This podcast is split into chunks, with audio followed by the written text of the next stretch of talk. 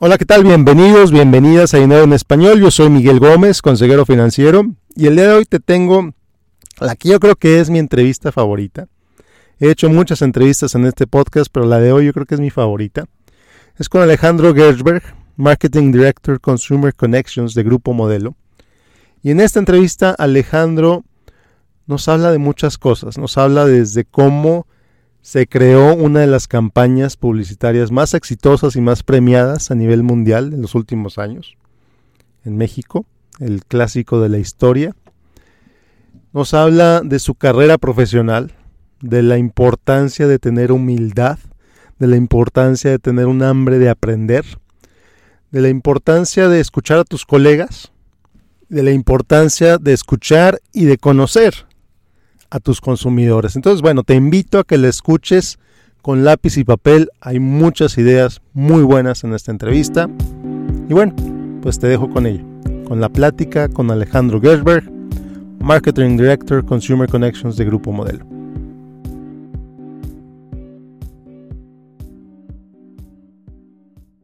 Alejandro, bienvenido. Muchas gracias, Miguel. Muy feliz de estar aquí contigo. Yo también feliz de tenerte. Y bueno, vamos a empezar a platicar. Primero me gustaría hablar sobre tu carrera profesional. Eh, vi tu perfil en LinkedIn eh, y algo que me llamó mucho la atención. Eres director de marketing, Consumer Connections.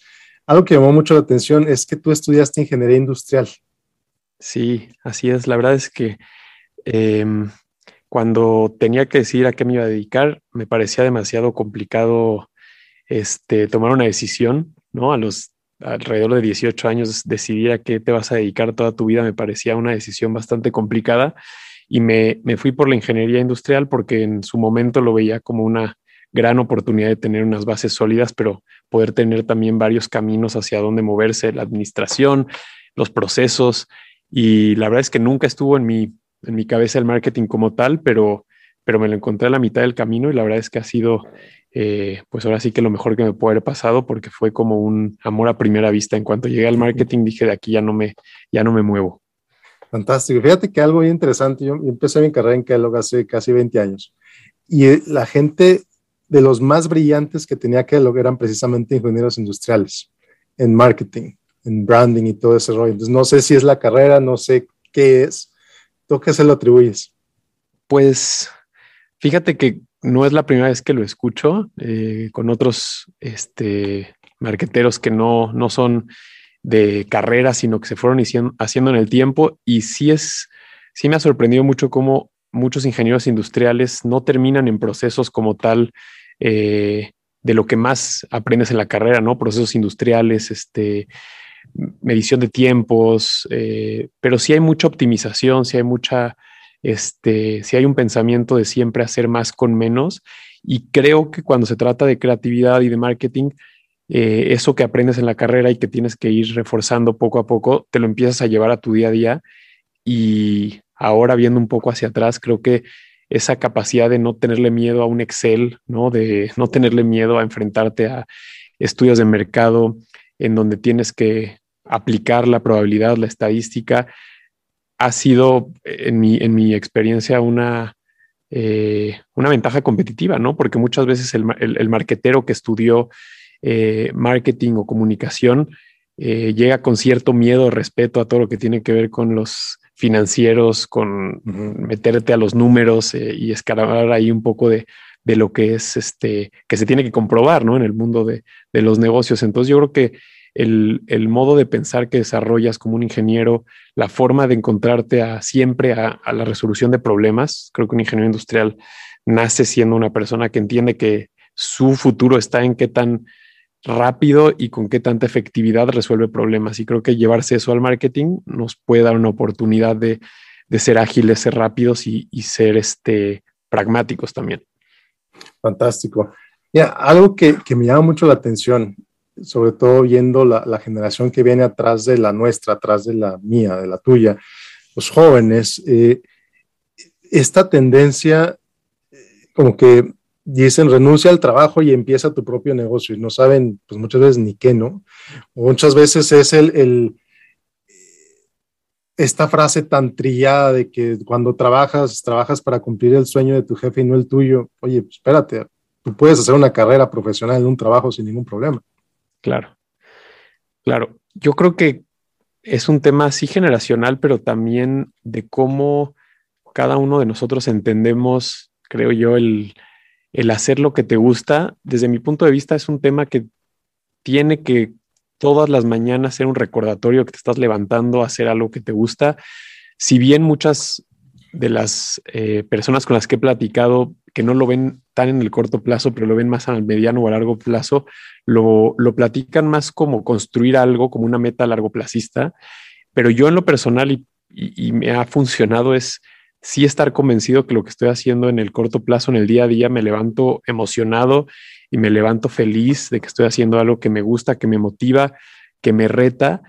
Y, creo que eso que comentas puede llegar a ser incluso peligroso con algunas generaciones, porque sí creo que tienes que eh, amar lo que haces, tienes que disfrutarlo, tiene que ser algo que lo haces con, con gusto y que además eres bueno haciéndolo, pero tenemos que tener cuidado en que hay ciertos límites en que también eso que te gusta y te motiva tiene que tener claros objetivos que puedas vivir con ello, que puedas cumplir tus necesidades básicas, este, financieras, económicas, familiares. Y, creo que ese es un poco el reto de esas generaciones que sienten más libertad de aventarse a hacer algo que les gusta y les apasiona, pero que no pierdan de vista que, que eso tiene que también ser sustento y tiene que dar cierto apoyo a los objetivos que tienes como individuo, como pareja o como familia. Yo nunca me hubiera imaginado, por ejemplo, tener amigos gamers que ganan lo que ganan por jugar videojuegos, ¿no? Cuando yo era chiquito me hubiera, soñado con, con, que alguien me hubiera dicho, mira, si te vuelves mejor en ese videojuego, igual y puedes vivir de eso. Eh, y hoy es una realidad, ¿no? Los creadores de contenido, youtubers, instagramers, que a veces nosotros vemos el lado bonito de la historia y no vemos lo difícil que es llegar a, a donde ellos están pero coincido contigo, creo que tienes que hacer algo que te apasione, te motive y siempre con la capacidad de entender que eso que haces y te llena como persona también te va a permitir tener una carrera este, que te permita ser muy exitoso en lo laboral y en lo económico al final de cuentas, ¿no? Claro, porque al final de cuentas es el, valor que le das al mercado, ¿no? El mercado te recompensa a ti eh, financieramente. ¿Qué le dirías o, o, te imaginabas tú a los 22 años saliendo de la carrera, ¿dónde, dónde estarías hoy? ¿Qué, visión tenías en ese entonces? A nada, y creo que sin querer, viéndolo en retrospectiva, uno de los mayores motivadores que tuve en mi carrera es que nunca tuve idea dónde iba a acabar esa, esa semillita de ser un ingeniero industrial. Te soy honesto, todo el proceso de la carrera quise trabajar porque yo estaba en busca de qué iba a ser como ingeniero industrial. Entonces empecé en los primeros semestres a a tocar puertas en agencias creativas haciendo copy, pero no porque quisiera hacer marketing, sino porque veía que el único lugar donde te podían aceptar rápidamente es si a alguien le gustaba lo que escribías o, mm. tu forma de pensar para las redes sociales. Eh, luego pasé por PepsiCo en un área de procesos, la, famosa Project Management Office, que, como ingeniero industrial pareciera ser muy fácil de, entender y, y certificarse como un project manager y ser alguien que puede llevar un proceso de inicio a fin lo cual me gustó mucho, pero me, dejó realmente una sensación de que no, no quería ni, ni me motivaba a ser alguien que estaba metido en un proceso, en una fábrica, sino que empecé ahí a darme cuenta que extrañaba el contacto con más personas, eh, conectar con las personas, platicar y buscar cómo en esas conversaciones o en esos, eh, no sé si llamarlo, experiencias compartidas, había algo, ¿no? Y ahí empecé a, a buscar hacer algo diferente. Y tuve la suerte de encontrarme con un programa de, de trainee de, rotación en la compañía en la que estoy ahora en 2013, pasar por diferentes áreas y, por casualidad en, la rotación me crucé con marketing y azar del destino eh, estuve ayudando a una persona que por maternidad tuvo que salir de la compañía en unos meses y, yo estaba en el momento correcto a, este, ahí me voltearon y dijeron como, bueno, te avientas los meses que, que esta chava no va a poder estar. Y ahí empezó ese sentimiento donde yo decía, sí es mucha presión, es overwhelming, pero es impresionante irte a dormir diciendo, wow, lo que estoy creando, lo que estoy haciendo y poderlo ver allá afuera, ¿no? Creo que algo muy poderoso del marketing es que todo lo que planeas, a veces en el muy corto plazo, mediano o muy largo plazo, pero termina estando allá afuera, dándote ese orgullo y ese sentimiento de, número uno, si valió la pena y si está logrando los objetivos, y número dos, pues que le puede estar ayudando a crecer una marca, pero además a conectar con personas, que es algo que encontré yo en esta carrera del marketing, en la conexión humana y entre las personas que, que me abrió los ojos a que esto es a lo que yo me quería dedicar toda mi vida. Fantástico, genial. Y, luego no, no, estamos hablando de cualquier marca, estamos hablando de Grupo Modelo. Sí, en, esa rotación yo empecé en una marca que en ese momento era bastante pequeña, que era Bot Light, pero con el reto de, de crecerla, ¿no? Era una marca que tenía conexiones con los deportes americanos, la NFL, este, festivales de música, tenía el reto de conquistar el norte, entonces tenía muchos eventos en Monterrey, Torreón, y, y después de esa marca pude tener la oportunidad de estar con otra marca muy interesante y, una de las mejores marcas para trabajar, que es este Michelob Ultra, una marca que en Estados Unidos crecía este doble dígito y en México prácticamente solamente era no, no hacer algo incorrecto para que creciera. Es una marca que es probablemente la marca más este, fácil de, de empujar hacia adelante. Tiene un reason to believe del producto, del posicionamiento que no, no necesita más que un empujoncito. Y ahí este, tuve la oportunidad de tocar una marca como, como lo es Corona, que ahí es donde lo que tú dices sí se llega a sentir, ¿no? Como no es cualquier marca, qué responsabilidad tan grande sin haber estudiado marketing, sin tener las bases por lo menos de, una universidad de renombre de marketing, pero, pero sí con muchas ganas y con mucho acompañamiento de gente que admiraba y que me daba la oportunidad de, de aprender y a la par este, probar cosas que, que iban saliendo poco a poco de forma correcta. Entonces, creo que tuve la suerte de enfrentarme a lo que me gustaba y de paso con marcas con mucho potencial y con mucho, con mucho cariño de la gente. Eso es algo que me parece bien interesante. El, no es lo mismo una Bot Light que relativamente, tiene relativamente poco en México, que llegó arrasando del norte hacia el sur, a una Mikelov que igual tiene todo el, el caché gringo, la visión americana que la gente quiere parecer americana, a lo mejor en México, no sé. Que de pronto Corona es una marca de tradición de décadas, ¿no? Entonces, ¿cómo, cómo evolucionas y al mismo tiempo manteniendo esa misma esencia de la marca? Pues mira, yo nunca había sentido tanta presión de, de, de que lo que estás haciendo no solamente va a ser visto por millones de personas, pero también va a ser juzgado por un montón de personas, tanto internamente en la organización como fuera, ¿no? Al final, algo que a mí me quitaba el sueño literalmente por mucho tiempo al principio era pensar que la marca Corona en muchos países es la marca México, ¿no? Para muchos lugares a los que llegas tú dices soy de México y te pueden decir Corona o tacos, ¿no? Este, y, y, a mí me costó un rato hacer las paces con que yo estaba detrás de una marca en la que hay una responsabilidad del país, incluso una representación del turismo de México, ¿no? Unos comerciales que yo veía cuando era chico de, las dos sillas en la playa, claro. este, y, la corona vendiendo ese momento tan especial de desconexión en la playa, este, y, y los otros contenidos icónicos del Guapango, eh, siendo, me acuerdo en el cine, teniendo sus 60 segundos en el cine, motivando a todos los que íbamos y a darle un poder de marca que, que abrazaba a un país completo. Entonces, te soy súper honesto, yo sí llegué a tener ataques de pánico, ansiedad, no poder dormir por el peso de la marca que estaba yo tocando, ¿no? Y gracias a Dios no lo estaba haciendo solo, estaba acompañado de gente a la cual admiro muchísimo y me ha enseñado, me atrevería a decir todo lo que sea hasta el momento, pero sí con algunas decisiones que de pronto eran, tú tomas la decisión, si va bien, increíble, si no ajustamos, pero bueno, eh, cometer un error en una marca, como bien decías, como Bot Light, es mucho más tranquilo y menos arriesgado que tener un error grave con una marca como Corona, ¿no? Y, y, desilusionar a millones de mexicanos sería algo que nunca te puedes perdonar como marquetero o como profesional de cualquier, de cualquier área, ¿no? Claro, y, y más pensando en que pues siempre está el riesgo de que eso no es corona. Eso que estás haciendo, eso ya no es corona. Oh, eso sí es corona. Totalmente, porque algo que, que, alguien que no tiene una cabeza tan metida en el mundo del marketing o, del, o de la comunicación em, en donde quiere que siempre cuando vea la marca esté viendo algo que haga sentido en su esencia, ¿no? Al final creo que lo que, lo que tú dices tiene que ver con la esencia de la marca, pero esa esencia se tiene que mantener, pero la marca se tiene que renovar, creo que, y ese es el reto más grande, tiene que sentirse algo que haría eh, Corona en esencia, pero que no es más de lo mismo, porque si no la gente se cansa, no evolucionas, no avanzas, y, y me tocó estar en esa marca en un momento coyuntural interesante, ¿no? Venía de ser una marca que había levantado la voz de un país frente a Trump con el tema del muro, ¿no? Entonces tenía un posicionamiento muy interesante de que era desfronterízate, pero que no, no nació por el muro ni nació por ir a hacer un uno a uno contra Trump. Era un posicionamiento que ya existía y cuando Trump sale con el tema del muro, solamente se vuelve más poderoso el, el argumento. Es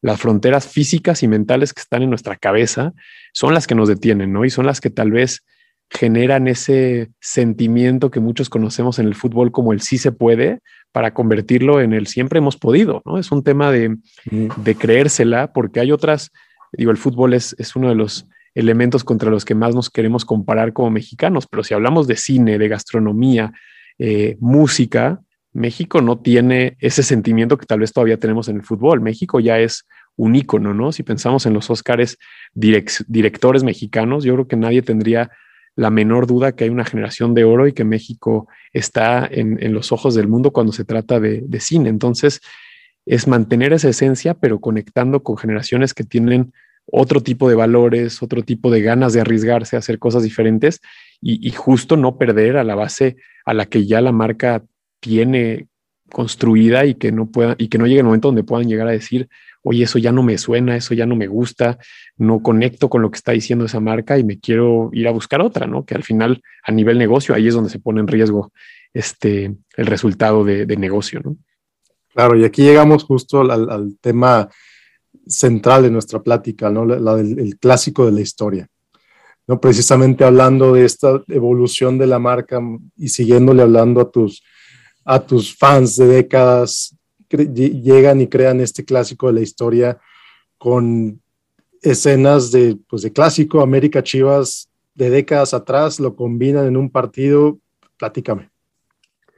Pues mira, algo que me gusta mucho eh, para empezar con esta historia, que son unas de esas, eh, cada vez que hablo de eso me emociono mucho, entonces este, de verdad me, me recuerda muchas cosas muy, muy especiales, pero me gusta empezar con, con volvernos a, ubicar de pronto en una situación de pandemia 2020, donde venimos de que nos digan, van a ser 30 días más, van a ser dos semanas más, ¿no? Venimos de este, esta promesa de que esto va a terminar. Y lo que pasa internamente en la compañía es que como equipo de marketing tenemos una reunión en la que nos dividimos y dejamos de pensar como marcas y empezamos a pensar en algo que nosotros llamamos Ideas for Good, que era ideas que estaban 100% enfocadas para ayudar a los mexicanos con esa misma, eh, esa misma necesidad y a la vez compromiso que tiene una marca como Corona estar detrás de un país y, de, y de un pueblo mexicano que estaba viviendo una situación bastante complicada. Entonces, este proceso empieza con un montón de ideas 100% enfocadas en la parte humana y de salud, es decir, construimos hospitales, llevamos agua embotellada a lugares donde no estaba llegando el agua, eh, ayudamos a doctores a moverse dentro del país para poder hacer un mejor frente a la pandemia.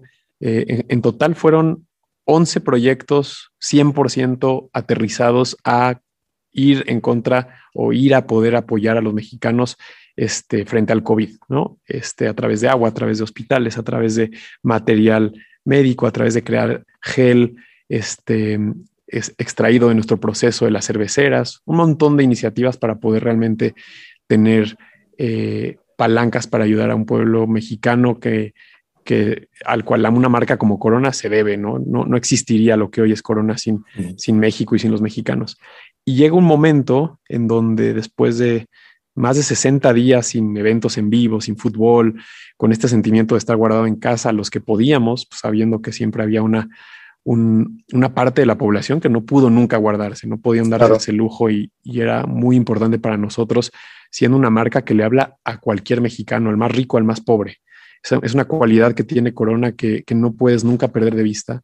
Teniendo eso en cuenta, sale una oportunidad Eh, y, lo que lo hace muy único eh, en el proceso normal del marketing es que en una relación muy cercana que por yo estar en Corona tenía con, una agencia que se llama We Believers y el creativo, eh, el, líder creativo de esa agencia que se llama Gustavo Lauria, teníamos constante comunicación en WhatsApp 24 horas para pelotear ideas, platicar y compartir algo que en ese momento los dos todo el tiempo sentíamos que era Corona tiene que ser más. Sí está haciendo hospitales, es increíble. Sí está donando gel eh, antibacterial. Sí está poniendo agua donde no la hay, pero hay algo más en términos de conexión humana, de, la razón por la que una cerveza vino al mundo, que nos gusta decir que fue la primera red social, ¿no? Llegó al mundo a conectar personas.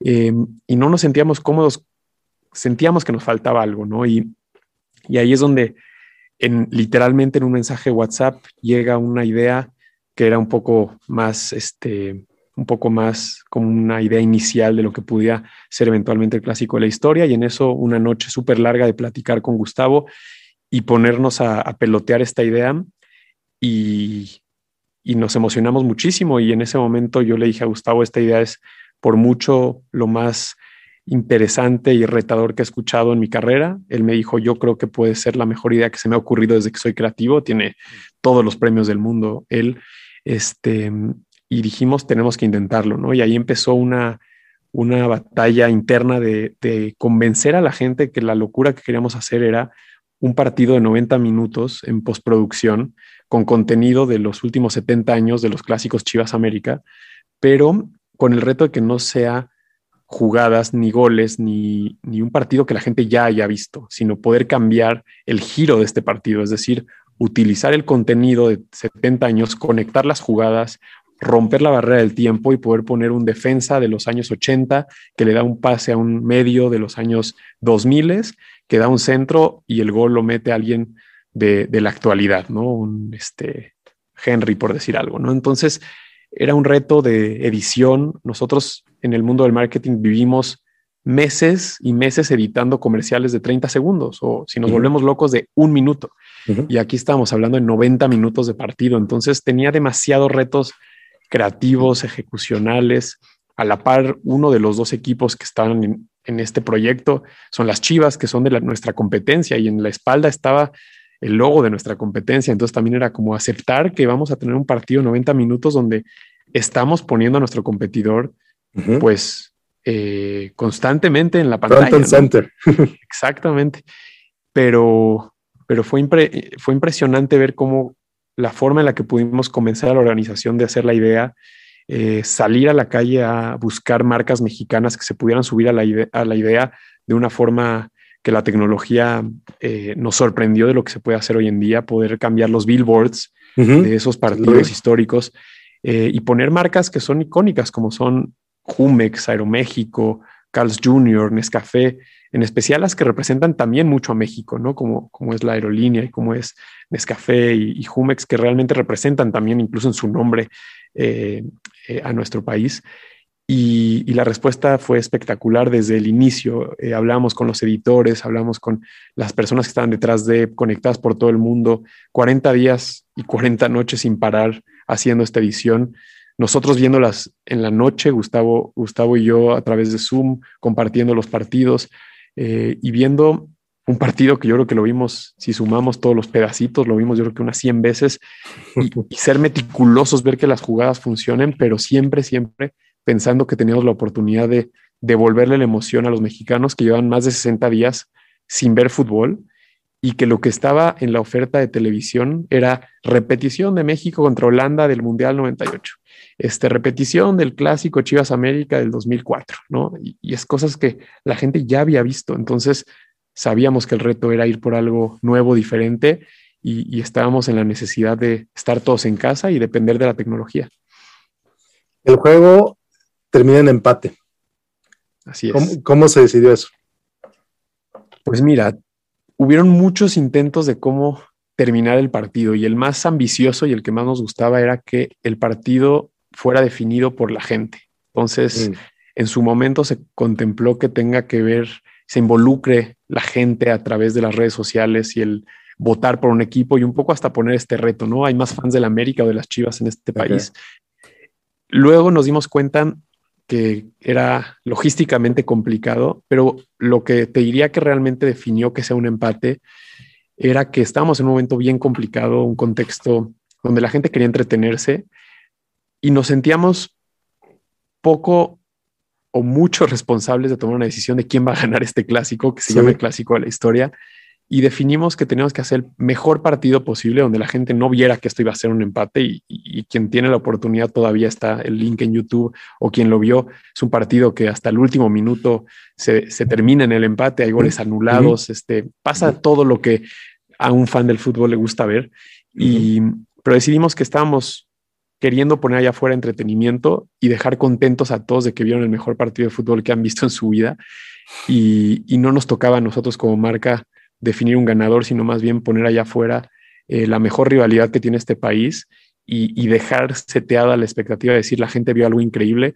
y cuando volvamos a ver un partido entre Chivas y América, la gente va a llegar con esas ganas de, poner a prueba a los fanáticos, pero también a los jugadores, ¿no? Que de hecho se engancharon bastante en las redes sociales jugadores de diferentes este, épocas porque, porque no creían lo que estaban a punto de ver, ¿no? Era algunos eh, no entendía ni siquiera el proceso de lo que estábamos queriendo poner allá afuera y cómo es que iban a darle un pase eh, a, una persona que hoy ya ni vive, ¿no? Sí. Sí, no, el partido es increíble, la edición les quedó espectacular, muy, muy, muy interesante. Eh, ¿Cómo, o sea, regresarnos unas cuantas semanas atrás de ese proyecto? Y pues bueno, este es un podcast, al final de cuentas, primeramente de finanzas también, ¿no? ¿Cómo definieron el budget? ¿Cómo definieron cuántos iban a gastar en ese proyecto? No, es, es, una pregunta que hasta la fecha te, te confieso que financieramente y business wise, no sé si todavía se pudiera, retomándonos ese momento, ¿no? Ahorita me queda claro que sí, pero No, no logro comprender cómo convencimos a la organización de dar ese step, si te soy honesto. ¿Por qué? Porque de entrada 40 editores día y noche en diferentes partes del mundo ya representaba un costo brutal. Después el tiempo, sabíamos que la fecha ya estaba definida, logramos con nuestro partner en todo este proceso que era Televisa conseguir el, no solamente el footage, pero también el tiempo que era prime time, era un este, prime time fin de semana, 9 de la noche, y ya habíamos salido a comunicarlo. Entonces, cuando me regreso un poquito, cuando teníamos que tomar la decisión para sí llegar en tiempo y en forma, estamos haciendo algo que nunca se había hecho y que teníamos un ballpark de lo que podía costar, pero no teníamos ni siquiera claridad de cuánto iba a costar finalmente. Y si realmente la tecnología estaba en el punto donde nosotros necesitamos que estuviera para editar tantos minutos. Y me acuerdo de tener que presentar esto con nuestro CMO eh, y nuestro CFO, todo el board que tenía que estar detrás de una idea como esta, y que evidentemente empiezan con una pregunta 100% financiera, que es cuál es el retorno de inversión de esto que estamos poniendo sobre la mesa. Nuestra forma de pensar fue, pues mira, la ambición es que todo México lo vea, una, poder por lo menos ganar en rating de los últimos clásicos históricos, ganar en conversación de los últimos clásicos que han eh, roto la conversación en redes sociales y ha sido de lo que se habla, se genera trending topic en los últimos años a nivel de audiencia. Entonces decíamos, bueno, nuestro reto es lograr lo mismo o más que cualquier clásico que ya se ha jugado. Mm. Pero por el otro lado es que si no funciona, la edición no es la correcta, la gente se desconecta, no lo quiere ver, eh, porque lo quisimos llevar a la tele y al mundo digital. Y, me acuerdo que esa reunión empezó muy complicada porque financieramente no había cómo justificar que esto se pagaría. No, no había cómo, porque la gente no iba a ir al estadio, no iba a pagar un boleto, no sabíamos si iban a comprar cerveza para verlo en su casa. Sí sacamos promos y sí incentivamos el consumo de reunir familias y amigos a ver el partido, pero no tenemos la certeza como cuando sabes que en un estadio van a haber 100 mil personas y van a comprar cerveza sí o sí. Entonces la reunión empezó muy complicada. La gente decía, ok, es una gran idea, pero yo que tengo que cuidar nuestro dinero, ¿por qué te voy a dar esta cantidad de dinero? ¿no? Y poníamos un número aproximado.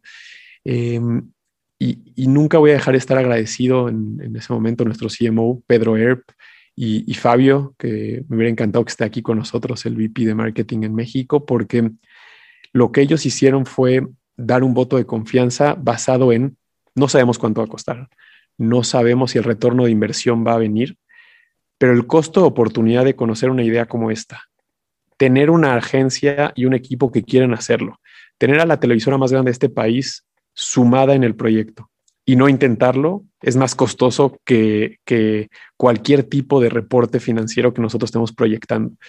Y creo que eso es lo que esta compañía y yo con mucho orgullo de trabajar aquí, evidentemente ya por más de ocho años, pero, pero es algo que me parece brutal, es el tener el atrevimiento de decir, puede ser que salga negativo, puede ser que aprendamos mucho, pero a nivel de negocio no sea algo con un retorno de inversión positivo, pero preferimos hacerlo y que el resultado no sea el esperado que tener esta idea quemándonos en nuestras manos y decir, puede ser que la mejor idea de los últimos tiempos no la hagamos por un miedo a, no llegar a un retorno de inversión.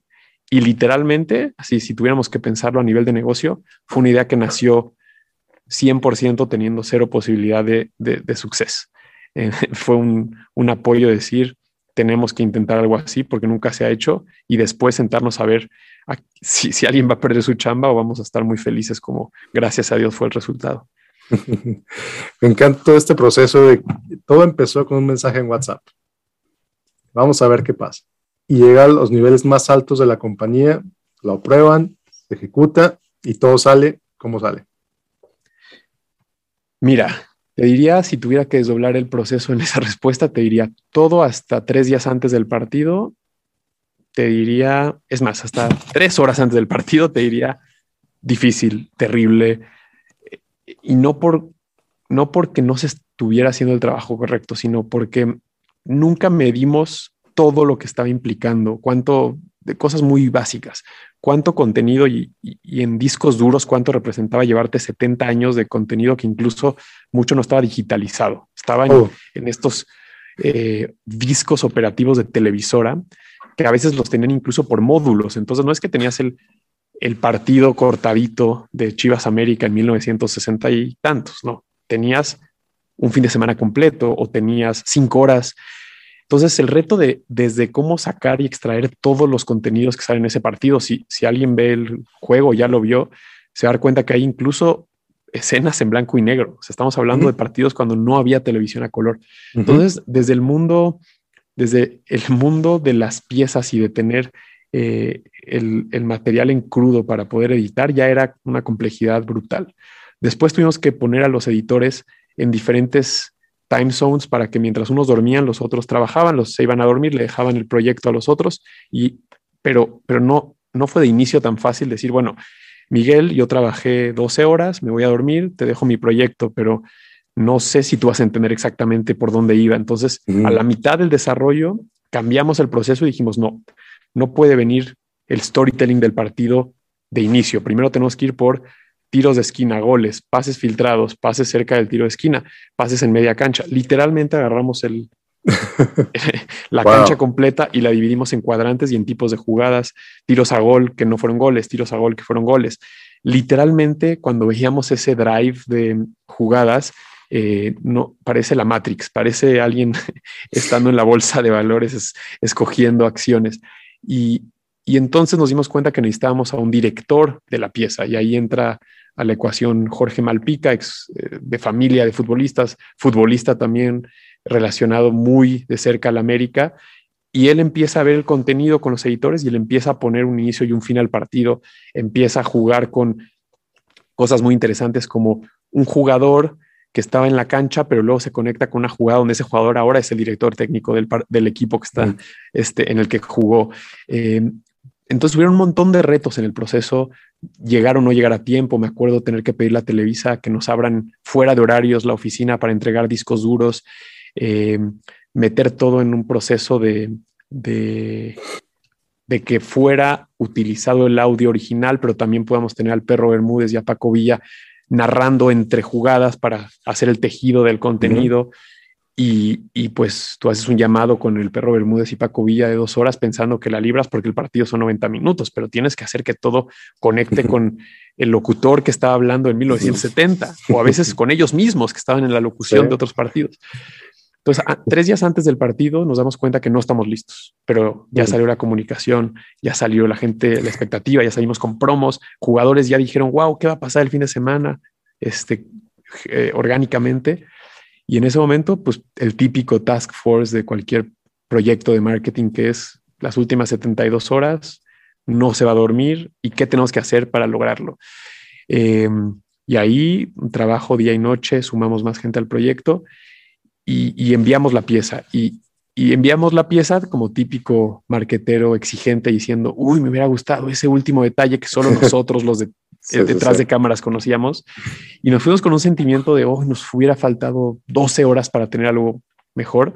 Pero esto sale a la tele y nos damos cuenta que, literalmente era nuestra ceguera de taller de querer ser meticulosos porque lo que estábamos poniendo allá afuera ya era poderoso y, nadie estaba viendo esos detalles absurdos que nosotros estábamos todavía queriendo terminar de, rellenar. Entonces fue caótico, pero el resultado, te diría, fue espectacular.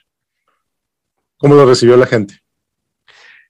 Pues mira, nos dimos cuenta al principio, los primeros minutos, que la gente no estaba convencida que la promesa que se había hecho de este partido era lo que era, ¿no? O sea, cuando habíamos hecho eh, comerciales de televisión, redes sociales y decíamos el clásico de la historia, un partido nunca antes visto, con, con, creado con los últimos partidos de los últimos 70 años, por más que nosotros sí hicimos algunos recortes este, como de teaser, nos dimos cuenta que la gente en los primeros minutos, por, por el morbo de qué estábamos haciendo, se, se conectó eh, digitalmente en otros países incluso y en la tele para ver qué es lo que estábamos poniendo ahí.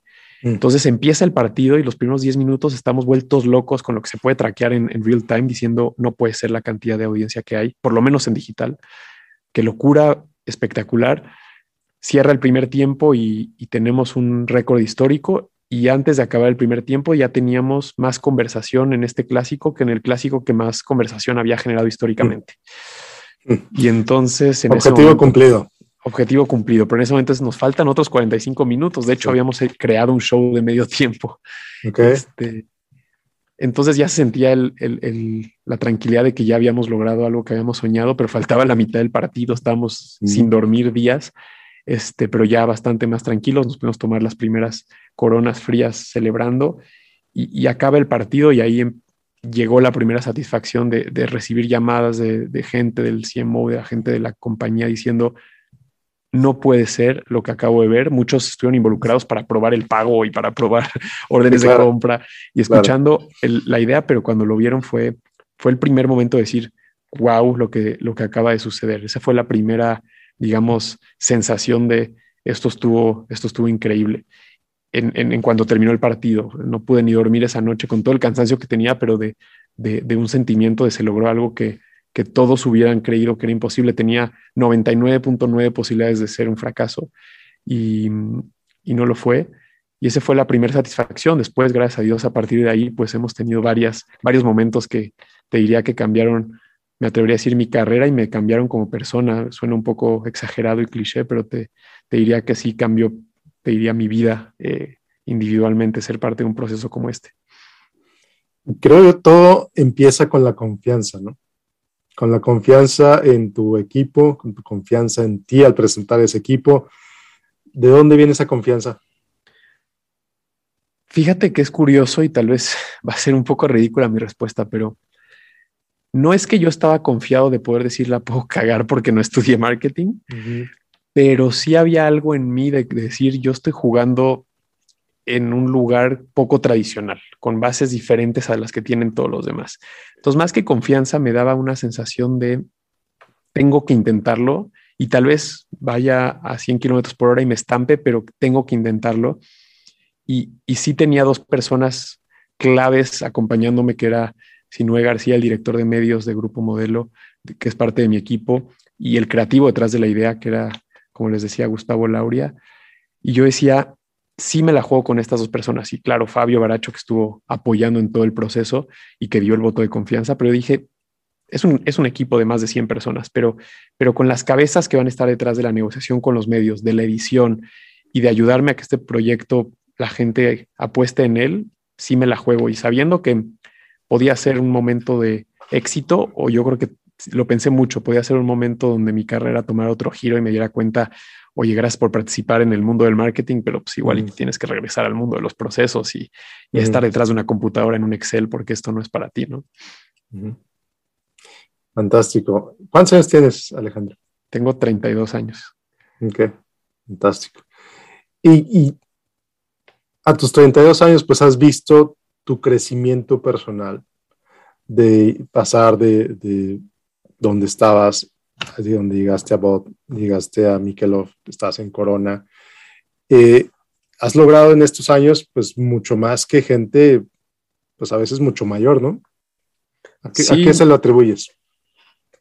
Yo se lo atribuyo a dos cosas. Em, la primera es una repetitiva, pero es no haber estudiado marketing. ¿Por qué? Porque muchos de los logros que hoy en día como, como marketero que, que hemos logrado construir no fueron obsesiones que yo tuve en el inicio y que hoy sí veo gente que estudió marketing, que tiene esa ambición y que tal vez puede, puede tropezarse en el, en el proceso o puede tener un objetivo antes, puede buscar el, destino antes de construir el camino, ¿no? Este, o, ponerse una meta demasiado lejos sin ponerse metas cortas. Entonces, te voy a dar un ejemplo. Algunos premios que, que tuvo este proyecto, muchos marqueteros nacen, salen de la carrera con la obsesión de cuántos de estos premios yo voy a alcanzar en cuánto tiempo. Algo que en mi cabeza nunca pasó, pero no, ni siquiera por no pensar en eso, es porque por desconocimiento. Yo, la primera vez que fui a muchos de estos premios fue porque lo estábamos recibiendo, yo ni sabía de su existencia, ¿no? Entonces hay cierta ignorancia positiva de no haberme obsesionado eh, por algo en el corto plazo, a mi corta carrera, sin ser un marquetero que me nublara y me llevara a tomar decisiones 100% sesgadas en quiero un premio y voy a ir a buscarlo a como de lugar. Esa es una. Y la otra es también es bastante cliché, pero es muy real, que es, tuve gente alrededor de mí espectacular en tantos sentidos, con tiempo para enseñarme cosas, con apertura para dejarme dar mi punto de vista, aunque yo no estuviera preparado ni con el background correcto. Tuve mentores en todos los sentidos, en el área de medios, en el área de marketing.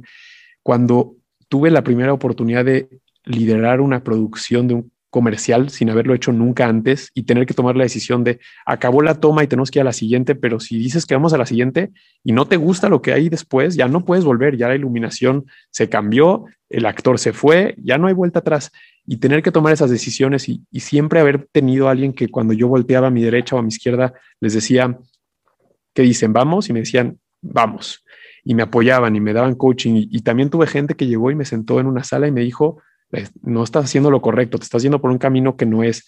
Eh, y yo, yo diría que haberme juntado con gente que fue dura, difícil, pero muy, muy, este, coaches de vida y, de, y del marketing, en donde me di cuenta que tenía que yo estar cerca de la gente que más admiraba y que más profesionalmente eh, respetaba para ver qué de eso yo podía absorber. Y decía, si absorbo 1% de lo que esa persona me puede dar, voy a ser mejor persona de lo que soy hoy mismo y mejor marquetero. Entonces, lo resumiría en esa ignorancia positiva y, obsesión por hacer algo que me encantara y no por qué premios eso iba a lograr y, obsesionar, y sí obsesionarme en estar cerca de la gente que más admiraba y más respeto le tenía. Incluso acompañé gente a producciones de otras marcas diciéndole, me voy a sentar 12 horas a ver qué pasa y te voy a hacer preguntas, pero voy a estar sentadito, nomás necesito que me dejes entrar al, set. Y, creo que eso este, me permitió aprender, preguntar, cometer varios errores, pero me permitió no, no construir un camino que creo que mucha gente puede caer en esa obsesión por los premios o por el final del camino y no por el proceso. Me encanta todo esto que acabas de decir y yo creo que todavía yo lo resumiría más en una, en una frase que sería como humildad contra ego, ¿no? Tú llegaste con la humildad de aprender, con la humildad de crecer, con la humildad de que te enseñaran, en lugar de llegar con el ego de que yo vengo aquí a ¿no? Sí, y en una industria que es 100% motivada por egos. Te diría que si yo pudiera cambiar algo en el mundo del marketing es que la gente entendiera que cuando llevas una marca, te prestaron esa marca, no eres tú, no es tuya, eh, a menos que seas realmente el dueño, ¿no? Pero, pero eres un brand manager, un brand director, tienes una marca prestada, estás haciendo un servicio para esa marca pero estamos en una industria donde la gente se le olvida y se confunde que ellos son la marca y sus gustos son lo que la audiencia de esa marca quiere ver, quiere escuchar.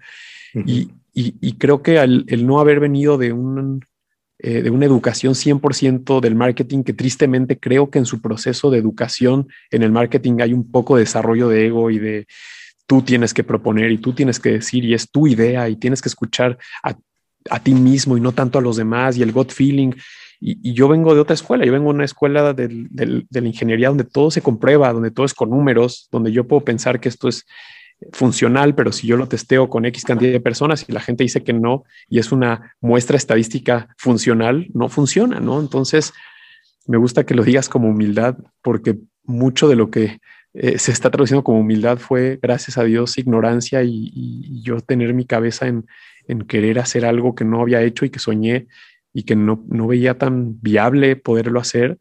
Y, sí cambia un poco los, los drivers por los que haces las cosas. Para llevarlo a un tema más fácil de explicar, es como el futbolista que está jugando fútbol por hacer dinero, por tener patrocinios, por tener ser el capitán con el gafete en la cancha y está el que juega fútbol porque es lo que más le gusta, y le inspira y le emociona en la vida y a veces incluso pierde oportunidades económicas con marcas, pero él está ahí para meter goles, jugar y disfrutar de su pasión. Y yo, yo me conecto más con eso. Yo disfruto esto porque todos los días me levanto a decir, no puedo creer que tengo la suerte de, hacer algo que me divierte tanto, me llena y me deja eh, con mucho estrés de por medio, pero levantarme y dormirme todos los días diciendo, no creyéndome lo que estoy pudiendo vivir y, viéndolo como una experiencia de vida y no solo de laboral o, profesional. Fantástico. Fantástico. Vamos a cambiar un poquito el switch. Eh, hablemos ahora un poco más de datos. Vi, obviamente todo el análisis que se hizo al, clásico de la historia, todo el análisis computacional, todo, etcétera. Pero luego estaba leyendo un artículo que hablaba de cómo tus tiendas o sus tiendas Modelorama las están usando como pues, una fuente de datos, una fuente de información. Y de ahí han salido muchos productos nuevos. ¿Me puedes platicar un poco de eso? Sí, y, creo que es el, esta pregunta me lleva a conectar todo lo que venimos platicando de la ingeniería y, y es muy curioso porque ahora sí el camino en el que estoy ahora en el presente viviendo pone un poco de ese background de, ingeniero a prueba, ¿no? Y, llego a un área que es ahora la que, la que lidero, que se llama Consumer Connections, donde dentro de la misma área está toda la parte de data, toda la parte de medios y toda la parte de entretenimiento y experiencia. Entonces, en un momento, en la misma caja está la compra de medios, las audiencias, todo el tema de datos del consumidor, que ahora es, es, el, es lo más sexy del momento, la data, y las experiencias físicas y de entretenimiento. Y cuando tomo esta posición, eh, pues llego con un montón de, peticiones y de, cosas que ya se hablaban en, muchos foros y que escuchamos en muchas incluso industrias, que es el data collection, los golden records, los diamond records. Vamos a ir a conocer al consumidor. Eh, en el mundo del marketing, la palabra o la frase sexy es el consumer centricity, ¿no? De vernos a nuestro cliente, entenderlo, poder resolver sus necesidades. Entonces, empezamos un journey ya hace varios años donde fuimos a obsesionarnos con obtener data de los consumidores, ¿no? Y empezamos con estrategias muy marketineras, es decir, te quieres ganar boletos a tal partido de fútbol, regístrate y participa. ¿Quieres ganarte un refrigerador lleno de cervezas? Regístrate y participa. Y entonces íbamos ahí eh, logrando Golden Records, que son estos records en donde son estos datos del consumidor, donde puede ser género, mail, a veces incluso solamente con tener acceso a, al código de su teléfono por el que están ingresando a, la dinámica, ya estamos consiguiendo data que es importante para nosotros y empezamos a crear una base de data de consumidores muy sólida. Hoy por hoy esa data en grupo modelo eh, ya de audiencias calificadas que le llamamos a, digamos que a datos que son este, probados, que son reales y que son comprobados con, SMS en los celulares, etcétera, para saber que no son fraude. Eh, más de 5 millones de consumidores que conocemos muchísimo acerca de ellos. Mm. Pero cuando piensas en consumidores, eh, en una empresa como es la del, Grupo Modelo, que es una empresa de, venta de, cerveza y lo que queremos es conocer mejor cuál es la marca favorita de nuestra audiencia, cuándo se toman una corona o cuándo se toman una victoria o tal vez prefieren comiendo mariscos una Pacífico, tienes que ir entendiendo más su comportamiento y entonces empieza la obsesión por lo que llamamos eh, los Diamond Records. Para hacer un Diamond Record tienes que tener información de transacción, eh, o sea, cualquier tipo de transacción donde tú pongas tu tarjeta de crédito, PayPal, eh, compra física en una tienda. Yo ya sé que Miguel Gómez compró el lunes 12 pacíficos, este, que además este es su correo, este su teléfono y si por alguna de las bases de datos que ya logramos conectar, de hecho sé que también fue al Corona Capital del 2021, ¿no? Entonces empezamos a llenar esos perfiles con este proceso que se llama Data Enrichment y empezamos a tener perfiles y audiencias a las que les podemos hablar de la forma que mejor van a conectar con ellas, sabiendo eh, cuáles son sus gustos, sus preferencias, sus marcas favoritas, en qué momento de consumo, etcétera. Y entonces Modelorama, que lo mencionaste, se vuelve la oportunidad de oro, porque Modelorama son miles y miles y miles de tiendas alrededor del país donde hay transacciones todos los días. En un número rápido que algunos consultores, algunos nos compartieron, nos decían, es probable que calculando todos los modeloramas que hay en el país, hay más de 5 mil transacciones diarias en efectivo, por vernos bajita la mano, que se pudieran convertir en recolección de datos en cada una de esas transacciones, sea una compra de hielo, cerveza, cigarros, leche, huevos, etc. Entonces empieza la estrategia de ir por datos, no solamente en el mundo virtual, que eso ya lo veníamos haciendo nosotros y muchas compañías, que era con dinámicas, con Facebook, Twitter, Instagram, y empezamos a darnos cuenta que hay una posibilidad de generar data de consumidor cada vez que van y compran su cerveza en el punto de venta. Y ahí seguramente tiene que ver el documento o, el artículo que, leíste, que estamos muy agradecidos con, con el libro de Philip Kotler, este último de 5.0, donde hablan de este proyecto, porque pues realmente creo que lo que más llama la atención y lo que más permite evolucionar una compañía como grupo modelo con más de 95 años de existir, es que está migrando el uso de la data no solamente a los medios digitales, sino entender al consumidor que incluso pudiera no tener un teléfono celular inteligente, pero podemos aún así conocer quién es, qué está comprando y, tener una trazabilidad y entender cómo podemos regresar con él para ofrecerle algo que le dé, eh, que, sea interesante para él, dependiendo de sus gustos, este, de sus hobbies, de, su, de lo que le gusta, al equipo al que le va, etcétera. Entonces, es por eso que el modelorama físico en todo esto se vuelve una oportunidad para nosotros porque estas transacciones que pasan todos los días, cada minuto, se pueden, las estamos capitalizando en, en Consumer Records. Entonces, conocemos mejor a nuestras audiencias y podemos hacer un mejor trabajo desde nuestras marcas. Claro, y de pronto las ventas de los modeloramas, pues a lo mejor llega un punto en el que ya son un, tema secundario, ¿no? No tanto la transacción económica, a lo mejor la ganancia que tienes en los huevos, en la leche es, mínima, pero el valor de ese dato, de esa transacción, de esa información, pues llega un punto en el que pues es mayor, ¿no? O podría ser mayor. Sin duda, y, y hay algo que también es, está muy de moda, ¿no? Que es el famoso B2B2C, ¿no? Business to business, business to consumer. E, y con esto que mencionas, eh, justamente se abre como otra, otro camino de crecimiento y de, y de valor, como tú dices, no solo de la transacción, pero también le empieza a dar a los tenderos, a los dueños de los modeloramas, que es un modelo en donde este, tú puedes ser dueño de un modelorama a través de una filial eh, en Grupo Modelo. Este, pero ellos también reciben esta data. Es decir, tú también como tendero puedes saber que has estado comprando menos producto del que puedes vender.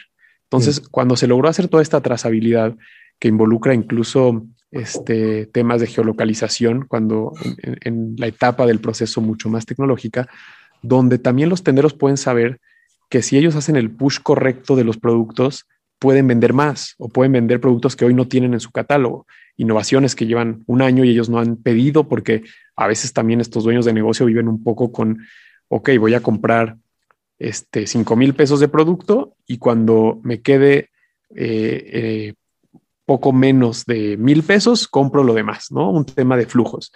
Pero ha sido interesantísimo poderle decir a ciertos clientes como, mira, vamos a darte un crédito, vamos a ayudarte a que no compre solamente tres marcas, compra cinco y si pones la comunicación correcta y nosotros conectamos con ese consumidor que tú tienes en tu tienda este producto, el consumidor que está cerca de ti va a venir a comprar ese producto y entonces ese B2B2C se vuelve un círculo virtuoso donde el consumidor va a tener una experiencia donde lo que quiere a buscar lo va a encontrar y el tendero y el modelorama en este caso va a poder ofrecer el producto eh, que, que, van a ir a pedir los consumidores. Entonces se cierra un círculo donde la oferta y la, y la demanda empiezan a trabajar de la mano para que el consumidor y el tendero tengan mejores resultados en ambos lados. hace 20 años, por ejemplo, el tendero pues iba y compraba a lo mejor cuatro o cinco cartones de negra y otros dos de corona y cuando los vendía iba a comprar más, ¿no? Al mayorista. Exactamente. Y ahorita ya hay una relación muy directa, muy transparente entre uno y el otro. Es correcto. Y además con la oportunidad de ayudarle si es la necesidad con un crédito, porque como hay mucha información por detrás y es comprobable y sabemos que existen clientes potenciales en su zona, alrededor de su tienda, pues incluso se siente más cómodo aceptando un crédito por X cantidad de dinero, sabiendo que va a poder pagarlo porque va a vender más producto del que vendía. Entonces también son negocios que a la par de las marcas crecen y eso es un círculo virtuoso muy poderoso en el, en el presente. Buenísimo. Oye, cambiando otra vez de, Switch, AB InBev tiene una historia de siglos, ¿no? Siglos de y consolidaciones y, demás. ¿Cómo mantiene cada marca su individualidad cuando tienen todo este gigante atrás? Ya lo decíamos hace un rato con el, con el clásico de la historia. Pues Corona sigue siendo Corona y Bot Light sigue siendo Bot Light. ¿Cómo, cómo juega eso? Pues mira, creo que Ave InBev, al ser una compañía que se fue eh, expandiendo, comprando otras cerveceras y, haciendo un grupo cada vez más grande, pero con una eh, cultura de negocio que siempre se centró en las marcas, en las personas y en los clientes, ¿no? Y, son como promesas muy obvias del mundo del marketing, pero yo creo que la prueba firme de que, ese proceso estaba bien hecho y funcionaba era que eh, desde el primer grupo que era Ambev en Brasil, donde empieza Ave InBev, pasando por la compra de un montón de organizaciones en Bélgica, en Colombia, en México, en Perú, El Salvador, por todo el mundo comprando diferentes cervecerías, pero siempre manteniendo eh, a la gente correcta y el posicionamiento de las marcas en donde lo único que cambiaba en las marcas es soy parte de Avimber mm. y solamente como un valor agregado, es decir, no me puedes ver como alguien que no está siendo auténtico, solamente estoy alguien auténtico en un grupo de, más alcance. Eh, pero creo que hubieron decisiones estratégicas muy importantes que han permitido a las marcas mantenerse como son, que es el hecho de mantener a la gente local, en el caso de Corona, la gente que está en la fábrica desde el proceso de producir una corona es la gente que lo ha hecho durante noventa y tantos años, mexicanos que conocen el proceso, que mm, son dueños de la receta, que la han vivido durante más de 90 años y la han eh, puesto en más de 180 países, y solamente conectarlo a un motor más grande que es AMIMED, pero sin poner en juego ni el posicionamiento de las marcas, ni la gente detrás de las marcas, ni lo más importante, el proceso, eh, las recetas y la calidad de los productos. Solamente con la visión de generar más calidad, eh, tener procesos más estandarizados, pero no sacrificar ni la gente que está detrás, ni los mensajes, ni la conexión con los países, porque Corona en México es muy poderoso, pero también está Águila en Colombia y está Budweiser en Estados Unidos eh, Stella Artois en Bélgica. Así podemos nombrar este, un montón en cada país, ¿no? Y son iconos de cada uno de los países. Entonces la clave de esta compañía fue, te sumas a algo más grande, pero no pierdes quién eres, no pierdes tu esencia. Eres un equipo de gente que conoce la marca, conoce el país, conoce la cultura y no voy a desconectar eso de la maquinaria porque en ese momento pierdes todo lo que has construido durante tantos años, ¿no? Entonces, Creo que esa fue la cualidad más eh, positiva que tiene un grupo que sí está haciéndose cada vez más grande, pero no a costa de sacrificar las marcas ni su posicionamiento ni a su gente, sino todo lo contrario. Excelente, excelente, excelente. Muy bien. Alejandro, qué plática tan interesante. Ya nada más para cerrar, eh, quiero retomar un tema que, que mencionaste un poco al principio, el tema de la salud mental hablaste de los ataques de ansiedad, hablaste de, lo estresante que puede llegar a ser este trabajo y esta responsabilidad. ¿Cómo llevas tu salud mental? ¿Qué haces al respecto?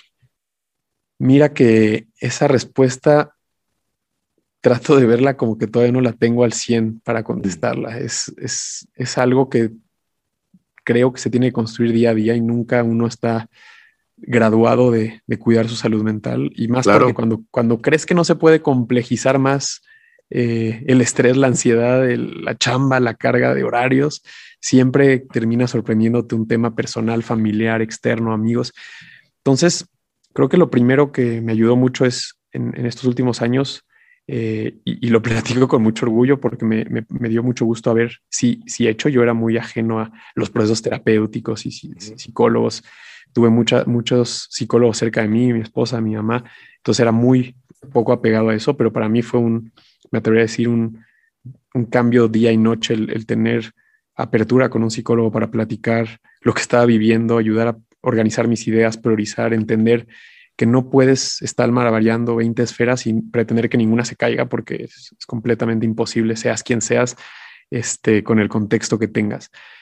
Entonces he buscado estrategias que me han permitido, a la par de, estar en ese proceso con, un psicólogo, eh, poner límites de horario, saber que tengo la suerte de trabajar en una industria cervecera, no, no vendemos cirugías de corazón abierto, no trabajamos en un hospital, no somos doctores, entonces nadie va a morir. lo único que podemos poner en riesgo es que tal vez se vendan un par de cervezas más o menos y, una marca este, esté presente en un canal a tal hora o no. Y, entender y hacer las paces con eso, porque creo que mucha gente lo entiende, pero no lo lleva a su, a su nivel de relevancia y de importancia que tiene que tener, que es creérsela, que no somos tan importantes como para que el negocio se caiga si tenemos que ir a un, una cena importante, tener tiempo de calidad con nuestras familias, eh, hacer cosas que son importantes para nosotros como personas. Y, unas y dos de las cosas que trato de mantener sí o sí como, como estrategia y como para ganarle al estrés y la ansiedad son eh, no perder lo que más me gusta en la vida, que es hacer deporte, hacer ejercicio, jugar fútbol y ver deportes. Entonces creo que eso, esos dos los agrupo en tener un ratito el fin de semana para mí, para ver la NFL, que soy un fan ah, eh, este, muy, muy, este, muy enfermo de la NFL, jugar fútbol cuando puedo, hacer ejercicio aunque sea antes de ir a dormir.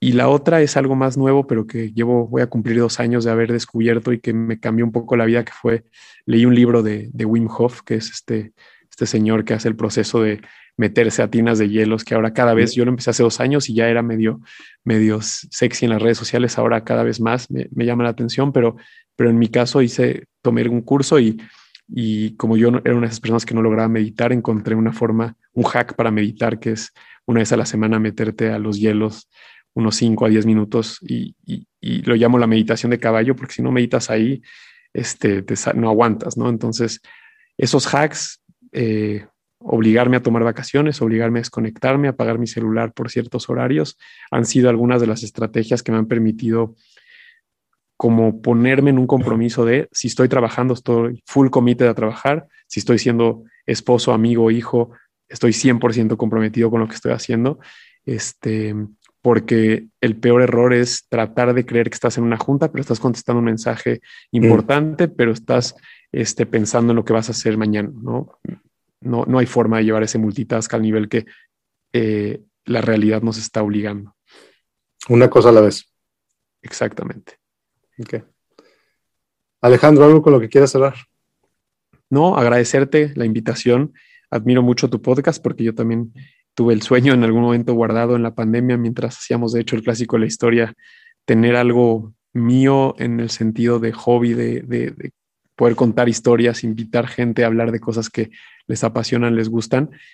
Y, y fue curioso que algo que soñé yo, yo crear y, con algunos amigos desarrollar, hoy estoy siendo el invitado y alguien quiere escuchar este, un poco de, mi trayectoria, de mi carrera y me parece increíble y te agradezco el tiempo, el espacio y, y, agradecer a tu audiencia y, felicitarte porque sé que eres este, constante, tienes una cantidad de gente que te escucha, que te admira y que se nutre y aprende mucho de estos podcasts y, y la verdad es que creo que este es el futuro, el poder como comunidades ofrecer a la gente conocimiento, experiencias y juntos estar más preparados para lo que se viene, ya sea lo que nos dediquemos. Y, admiro mucho eso y por eso te, agradezco mucho la invitación y te felicito mucho por, por lo que estás logrando con tu audiencia.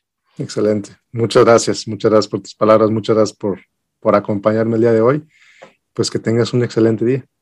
Igual, igual. Un abrazo y estamos en contacto. Gracias. Bueno, pues espero que hayas disfrutado esta plática. Como siempre, te invito a que te inscribas a mi boletín en miguelgomez.link diagonal correo, miguelgomez.link diagonal correo. Ya no estoy, prácticamente ya no estoy activo en las redes sociales, entonces el mejor lugar para seguirme es en mi boletín, después de este podcast, obviamente. Y bueno, nos vemos la próxima semana con otro episodio de Dinero en Español. Yo soy Miguel Gómez, consejero financiero. Que tengas un excelente, excelente día.